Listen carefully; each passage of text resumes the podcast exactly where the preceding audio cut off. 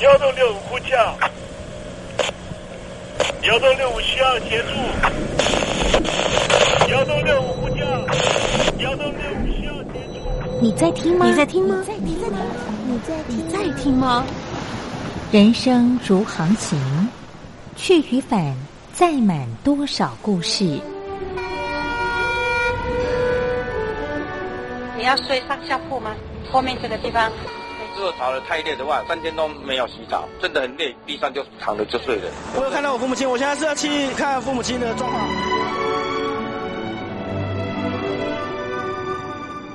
聆听故事湾，让每个故事找到属于自己的码头。我到了那儿以后，我们就往妈妈家去。我一到那边，就感觉我妈妈已经她能够活活下来都不容易。我知道，他没他没跟我讲，我也不敢问，好好苦。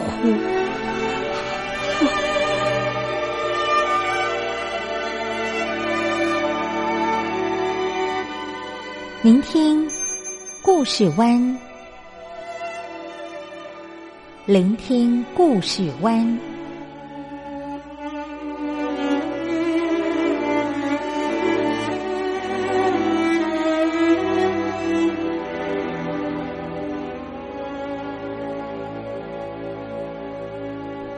故事总有一个停泊的港湾。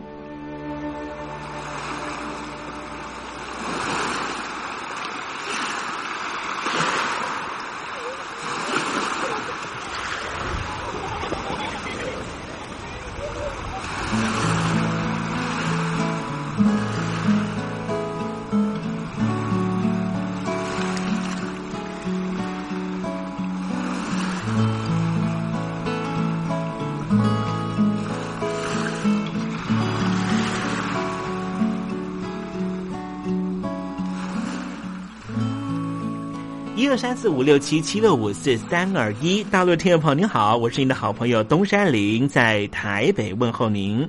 正在为您进行的栏目就是聆听故事湾，一二三四五六七七六五四三二一，全年无休，每天在空中为您服务。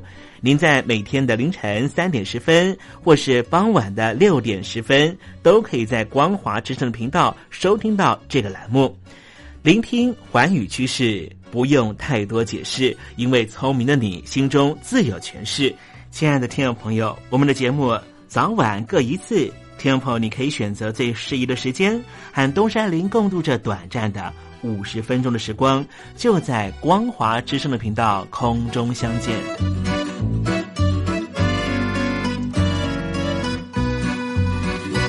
听众朋友，收听、聆听故事湾东山林的节目，到底能够听到什么样的内容呢？尤其啊，我们环宇全世界，焦点放到神州大陆啊，光是整个中国大陆呢，就有将近九千家不同的大大小小的电台了。我们的节目到底有什么不一样的地方呢？嗯，让东山林自吹自擂一下吧啊。宫中频道何其多，赵钱孙李挺能说。热点平地上直播，仔细听来差不多。直播室外领导多，你说他能怎么说？开场才说茶黑窝，碰上土狼不敢摸。主播低头翻翻稿，导播左右反复搓，想到孩子泪婆娑。好了好了，都别说，且听东山林怎么说。东山林不是红太狼，也不是那喜羊羊，亲亲海上一叶舟，才能自在自在说。客官呐、你拉把椅子随便坐，袒胸露背床上卧，怎么自在怎么做，就当这是自己家，自己家。睁大眼睛，show time！Hello，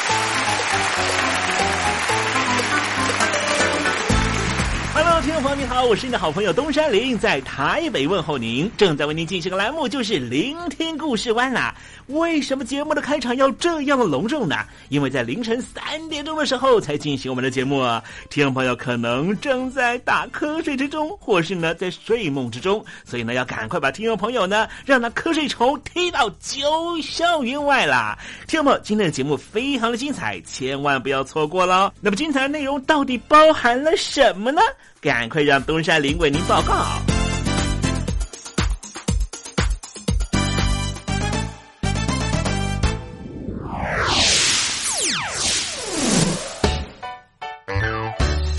星期六、星期天，猴子爱聊天。这几年我们看到很多香港的一些小店哈，逐渐的失去了经营的空间。这些店面呢，都被这个来自于北方的财团呢给炒楼，炒到他们没有生活空间了。所以呢，很多人在想说，香港的局势，它不光只是哈啊追求民主啊，追求自由，更包括呢他们的生存空间都受到了很大的威胁。待会在时政你懂得的环节里面，再跟听众朋友详尽的介绍。那么待会呢，在节目的下半阶段，还为您进行下一个单元，这个单元就是电台推荐好声音。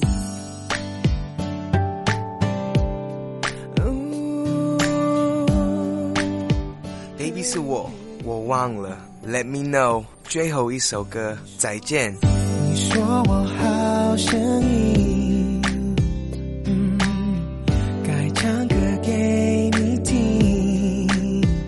我是李玖泽。如果再见我，再见我，这都是我新专辑的歌名。想知道怎么唱吗？赶快把我的专辑带回家。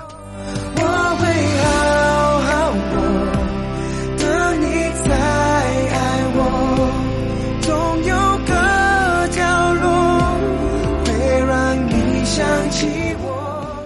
我会好好过，也要请你收听东山林的节目。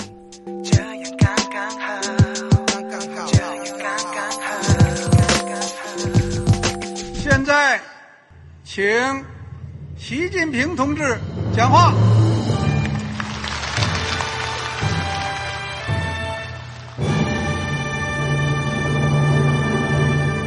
中国梦必须紧紧依靠人民来实现。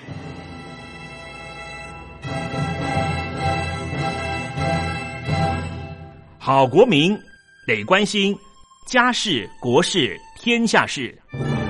呃，谢谢发言人。我们注意到，现在那个外面有很多关于前中央政治局委员周永康的一些消息和报道。我不知道发言人对这个事情有没有什么可以呃透露、可以披露的？国家对于公事啊，不是什么东西都要公示的。我只能回答成这样了，你懂的。那么作为天津市来说，每年要偿还的这个公路建设的贷款量有多大？哎，这个郝国民这个偿还的得回避时政敏感议题，因为他这个这个事儿我就不好再说太细。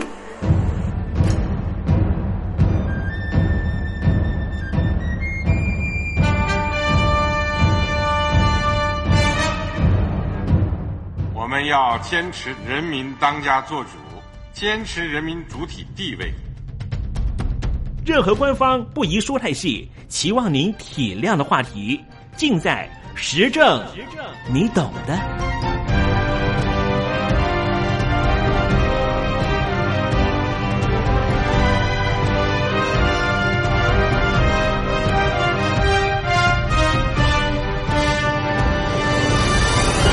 我只能回到这样了，你懂的。那些官方无法为您说太细的事情，就让东山林为您详细的说明白。天婆早上好，晚上好，正在为您进行的栏目就是聆听故事湾。此刻为您进行的环节就是时政，你懂的，一同关心焦点话题。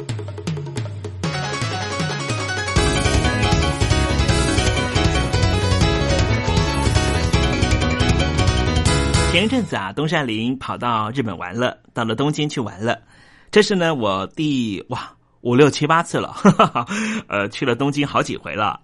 呃，我发现呢，在东京呢，有许多小摊子啊，都很有东京当地的特色。比方说呢，有一间位在东京新宿东口地下街的小店，这店面呢不太大，大概呢只能够容纳三十个客人，而且呢，它还立有所谓的立食区。什么叫立食区呢？啊，在日本呢，有人吃拉面的时候，哈啊，都是站着吃了，没有座位的哈。这也是呢，东京的啊，这个所谓的素食文化的特色之一啊。那么东山林呢，那一回啊，跟我的朋友呢，去了新宿东口地下街的这家小店哈，哎，就发现了这家小店呢，原来是很有故事性的。虽然说呢，在店内的装潢啊，呃，有一点点走西洋风啊，而且呢，这家店呢，也不是呢，呃，只卖传统的日式弄饭或是拉面，它也提供呢很经典的英式早餐，比方说呢，煎蛋啊、腌肉啊，还有茄汁豆啊。那简单的说啊，这家店呢，就是呢，在日本风格之下浓烈拥有西方文化，尤其是伦敦风格的一家餐饮店啊。如果呢，你不是靠着墙上传统的歌舞剧的照片和全日文的餐牌，你可能呢进到这家店的时候，都会觉得，哎，我是不是到了伦敦了哈？那么这家小店呢，是在新宿东口营业好多年了。虽然呢是位在新宿这个黄金地段呢，可是呢每份早餐的价格呢很便宜，只要呢大概三百元日币啊，折合人民币呢大概只要二十块元人民币。相对来说啊，在东京呢这是非常非常便宜的，可以说是物美价廉。再加上呢，呃，餐厅的特色装潢确实有一种老一代人的情怀啊。也仿佛呢，能够跟外界的熙攘，而且呢压得喘不过气的整个东京的环境相互抗衡。所以进到餐厅里面的客人呢，可以随时的松松肩膀，哎，好像呢轻松一下。或许啊，就是这家店呢在新宿呢存在的重要意义。也因此呢，不光在新宿啦，整个东京呢，很多人都会到这里呢来吃一顿早餐呢。或许日本也有人怕出名，猪怕肥的定律。这家小店呢，在二零零七年开始啊，就接到了日本的啊特快车，就是 JR 公司的要求呢，希望他们能够撤店。这个通知呢传来之后呢，小店的店主呢就非常的烦恼啊。面对这个强权，小店呢该怎么办呢？没想到小店的支持者非常的多，就像呢每天去这家餐厅里面呢吃早餐的上班族，这些呢都是他背后的支持力量。这么多年累积来的食客不忍心眼睁睁啊看到大城市中所剩无几的小店被冷淡乏味的连锁店给取代，所以呢，他们就很积极的发动联署，最终啊有两万名东京人支持，并且成功的向 JR 公司争取小店继续营运。那么这种民众合力帮助小店对抗强权的例子，在日本呢，其实也不是很罕见的事情啊。每次呢，只要有营运多年的旧式书店或是电影院可能被迫要拆迁或是结业，当地的民众呢就会发起联署捐款保留小店。不晓得听众朋友有没有看过一出在日本前一阵子呢非常红的日剧，后来啊还改编成为了电影啊。这出日剧呢叫做《深夜食堂》。为什么深夜食堂里面最抚慰人心的料理叫做鱼肉香肠、玉子烧、炸肉饼、马铃薯炖肉、拿玻里意大利面？其实这都是在日本大众食堂里面非常常见的招牌美食。为什么深夜食堂的日本这电视剧呢，会把这些就像是家常的这所谓的呃这个地摊货搬到电视节目里面来演绎呢？这是因为大众食堂里面的厨师啊，是最懂慢慢累积细节和改变的高手。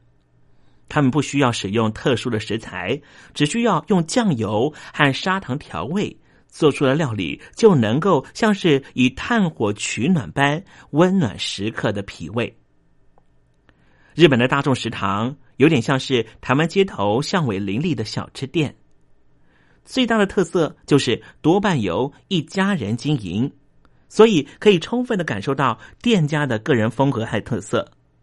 每一道美味的料理配上浓浓的人情味和非常便宜的价钱，这就是日本大众食堂的特色。那么在香港有没有这样的店呢？有人说茶餐厅就是香港人的大众食堂，也有人说茶餐厅啊。是香港城市中的祠堂，作为最草根、最本土的饮食场所，茶餐厅流行好多年之后，仍旧身为香港群众钟情。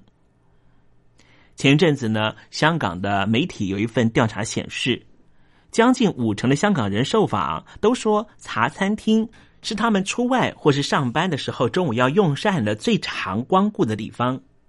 而香港之前啊，也举办了十个最代表香港的设计评选中，茶餐厅得票排名第一位。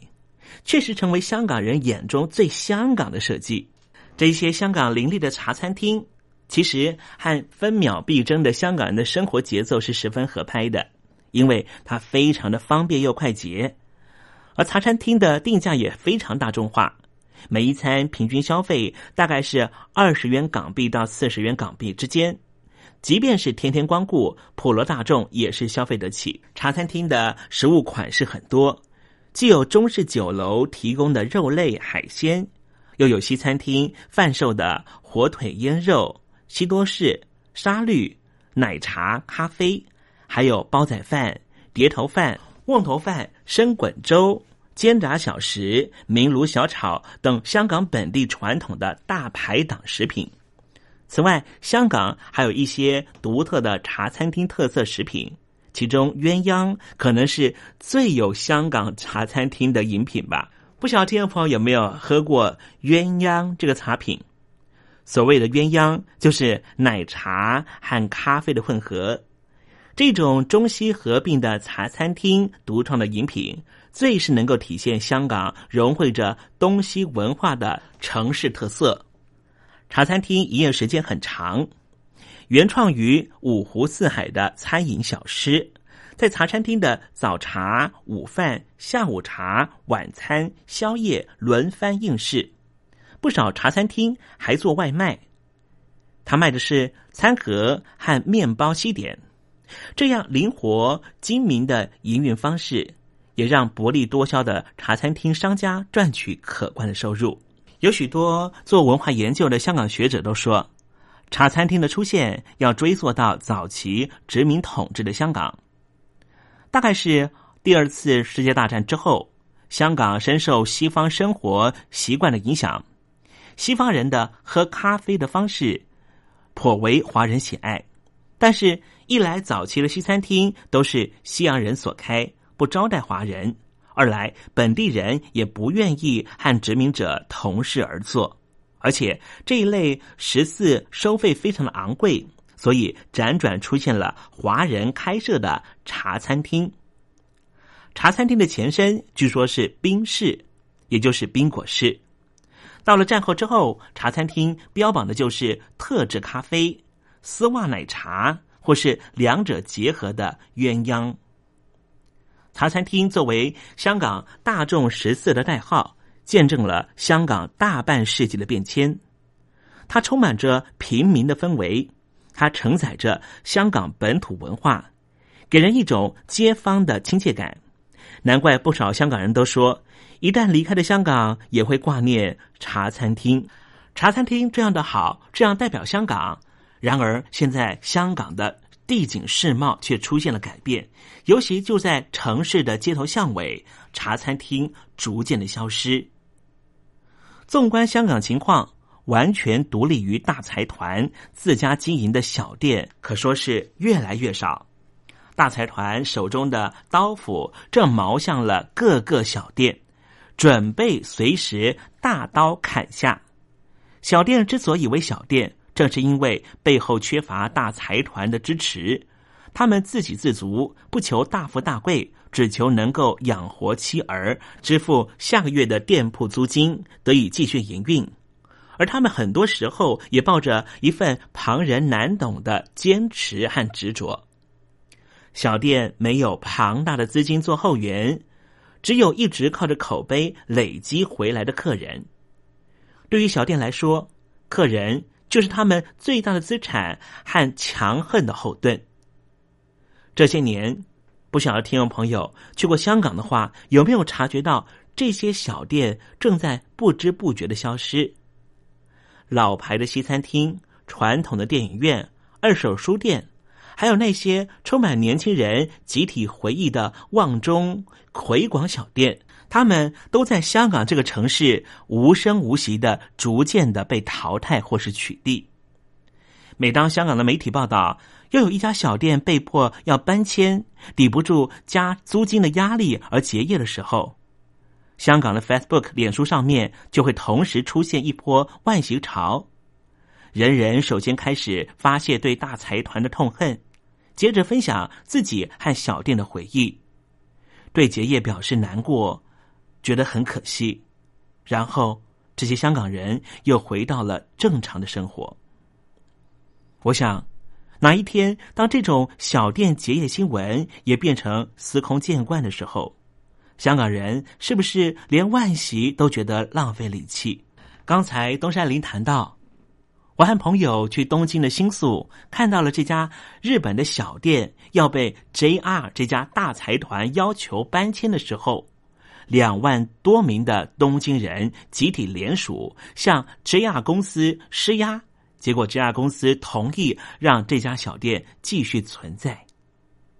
我在想，香港下一家小店结业的时候，那种化万喜为实际联署或捐助的力量，能不能够在香港出现呢？香港是一个英国的殖民地，港英政府时期，当然对于香港有很多现代化的建设。然而，在一九九七之后，伦敦势力退出香港。香港难道就和过去的英国文化没有关系了吗？我想恐怕不是。我们来看看英国人怎么样保护那些传统小店。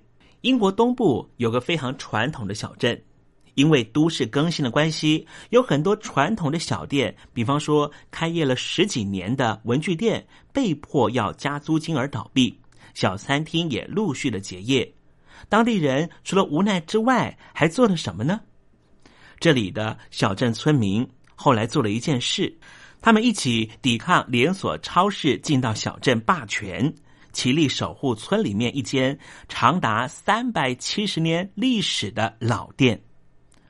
一半的村民到小店里面做职工，节省老板的人事成本，让小店延续着小镇的情味。这家小店位在英国东部的诺福克郡的伊特林汉村，从曾曾曾曾曾曾曾祖父时期呢就服务着村民，贩售村里面种植的水果、蔬菜、粮油、杂货。而现代超市兴起之后，这家小店就没办法和这些掠夺式的价格来相互批斗，濒临结业的命运。结果，全村一百二十名居民有超过五十个人跑到店里面义务工作。任何时期，起码都有四名村民在小店里面收拾货架，为所有的货物贴上标签，预备食物、清洁，甚至送货。这些职工完全不领薪水，为小店的老板每个礼拜省下四千多元英镑的人工费，相当于营业额的两成。也让小店勉强能够收支平衡。每当这家小小的杂货店有危机的时候，全村就会发起园游会或是电影募款会，补贴小店的亏损。这家小杂货店目前的经理叫做 Mike Hanksley，他说啊，多年前有村民走入店里闲聊之后，就说需要帮手。之后呢，这名村民啊，竟然就成为我们的免费的送货司机，义务服务。随后，村民是一个又一个加入，有很多职工今天还在整理货架，明天又回到店铺里面当顾客。因为大家都是出于热忱，工作相较于受薪工人更为投入。因为大家都认知到，没有村民，小店就会失守；没有小店，村民心情会失落。这一家小杂货店是在一六三七年开始营运的。一九零八年，由当地的 Fairhead 家族接手。一九九四年的时候，老板癌症过世，小店面临倒闭的命运。几个礼拜之后，村民们就成立了一个社会企业协会，筹募到了一笔公积金，才让这家小店可以继续营运。之后十八年都是由小社区来营运。也成为英国由义工经营年期最长的小店铺，更是英国在原来的地点开业最久的小店铺之一。从刚才东山林所分享的英国的例子，香港被誉为是美食天堂，不光是汇集着中西佳肴，更有不少具有香港本地特色的街坊小吃，令人津津乐道。可惜的是，现在势头似乎跟不上了。在租金昂贵的今天，小商户经营的十分困难，特色食店买少见少。渐渐成为香港族群的集体回忆。保卫小店户，其实现在也成为香港年轻人所关注的议题。香港中文大学新闻与传播学院的导师谭慧云就说：“香港年轻人开始关心香港的这些小店铺，可能和他们看重身份认同有关。香港年轻人开始大量的发掘身边的小店铺。”也增加他们对于社区的认识。谭慧云老师说：“这对香港的本土化是很有好处的。”香港中文大学新闻与传播学院的学生 Kola 就说：“近期接二连三有关于霸权、商店加租都让小店铺被迫结业的报道，不禁让他反思到：小商店走向绝路，满街都是一式一样的连锁商店。”难道这就是香港的未来之路吗？终于上大学的时候，他上了一堂课，为他带来了保卫小商店的机会。科拉就和一般志同道合的同学开展了一个名为“我买我选择”的计划，实行遍寻香港特色小店铺，在设立社交群组分享资讯，为这些小店铺提供发声的平台。除了自身改变，更令香港中文大学新闻与传播学院学生 Joyce 高兴的是，身边的人甚至陌生人都渐渐被他们影响。在高地价、高楼价、高租金的三高作用之下，香港已经成为全世界最难创业的地方。不仅扼杀了香港市民向上流动的机会，也拖累整体竞争力。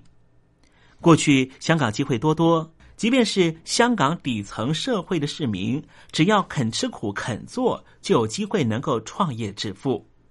但是现在房地产独大，底层市民就业困难，创业更困难。最近几年，香港社会分化的十分严重，仇富、仇商情绪不断的高涨，难道没有原因吗？众所皆知。最近几年，香港竞争力每况愈下，经济发展被新加坡越抛越远。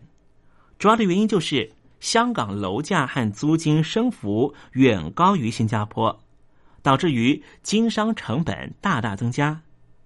在这样的情况之下，新兴行业根本没有发展空间，所谓的六大产业只能够流于空谈。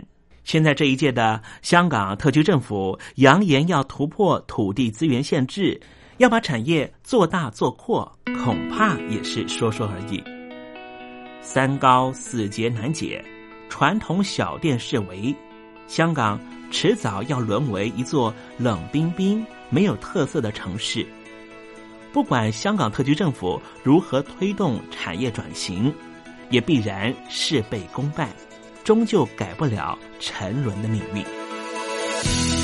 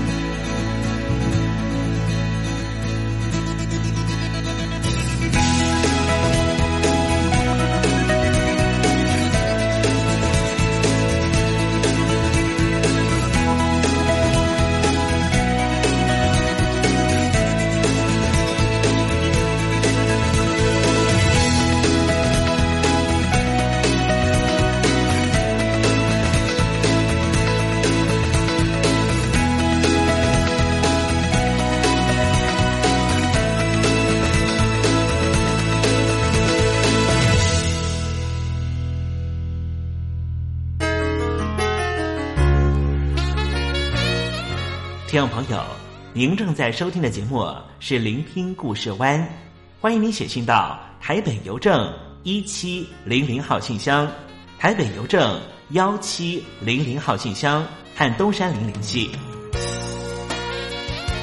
东山林就是东边的山里有只麒麟的东山林，东山林等候您的来信哦。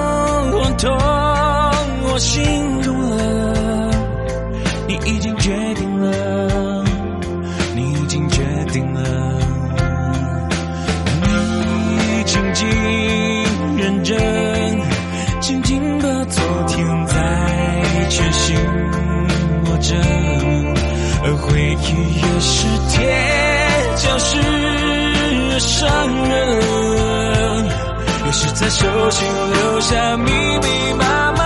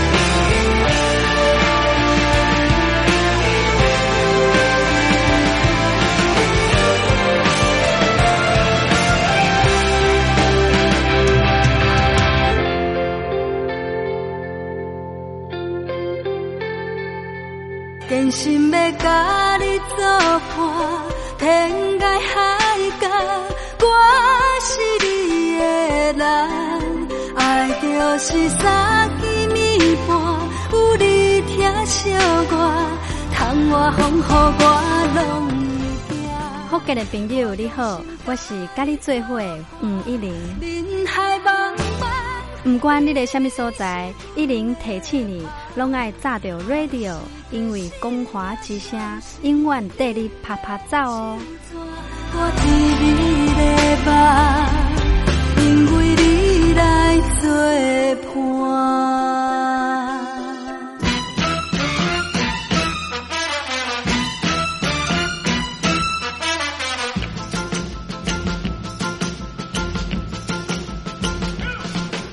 觉得生活无聊吗？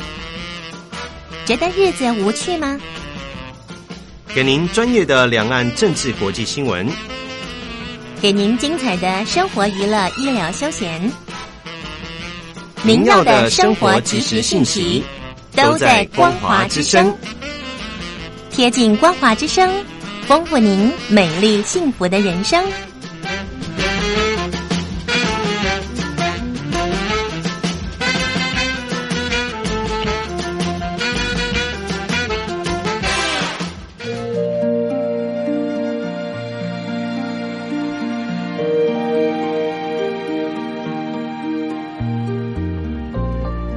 当中总有许多令人难忘的好声音。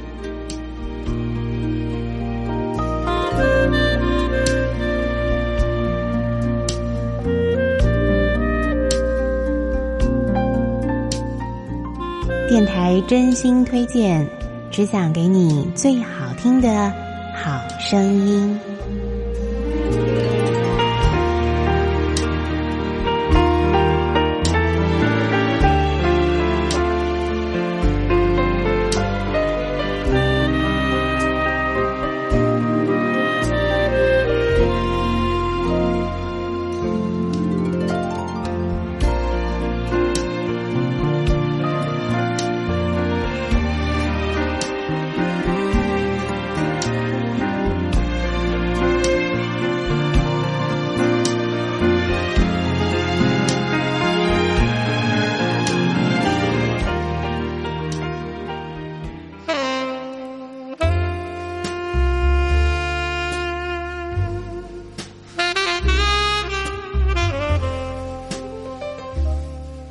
听众朋友们，欢迎您再度收听电台推荐好声音，我是风安。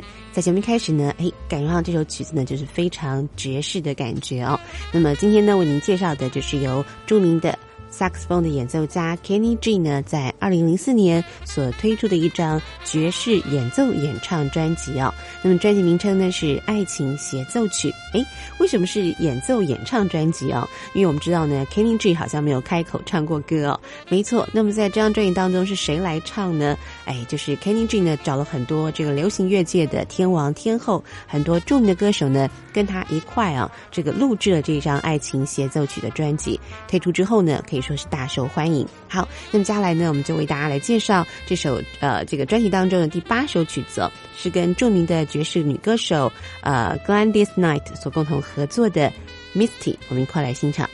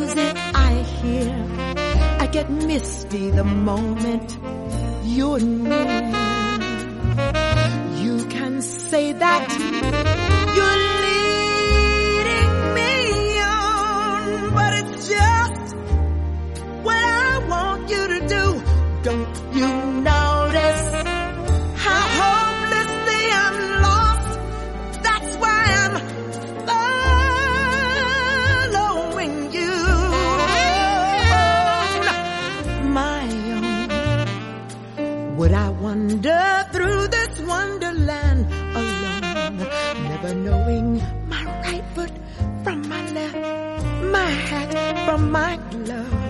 I'm too misty and too much in love.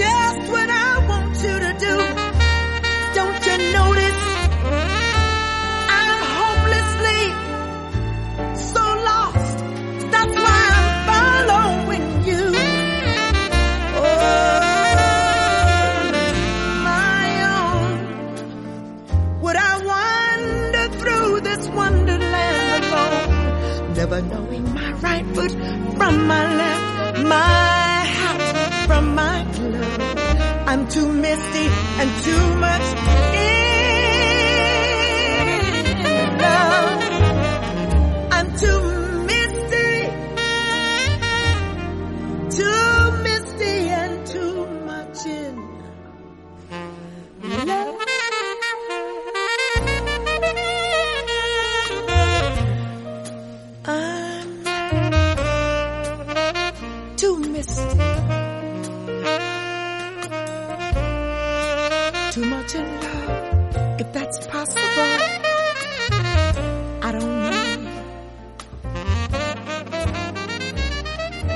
听众朋友们，您现在所收听的节目是电台推荐好声音，我是冯安。今天为您所推荐的专辑是在二零零四年由 Kenny G 跟许多的这个流行乐界的天王天后呢，他们所共同合作的一张演奏演唱专辑《爱情协奏曲》。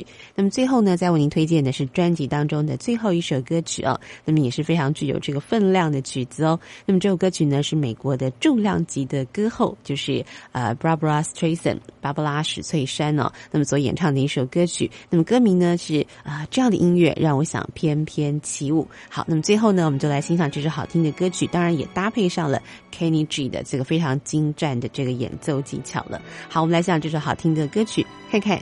是不是这个 Barbara 的歌声，还有 Kenny G 的这萨克斯风的这个旋律呢，会让我们大家呢都有想这个翩翩起舞的感觉哦。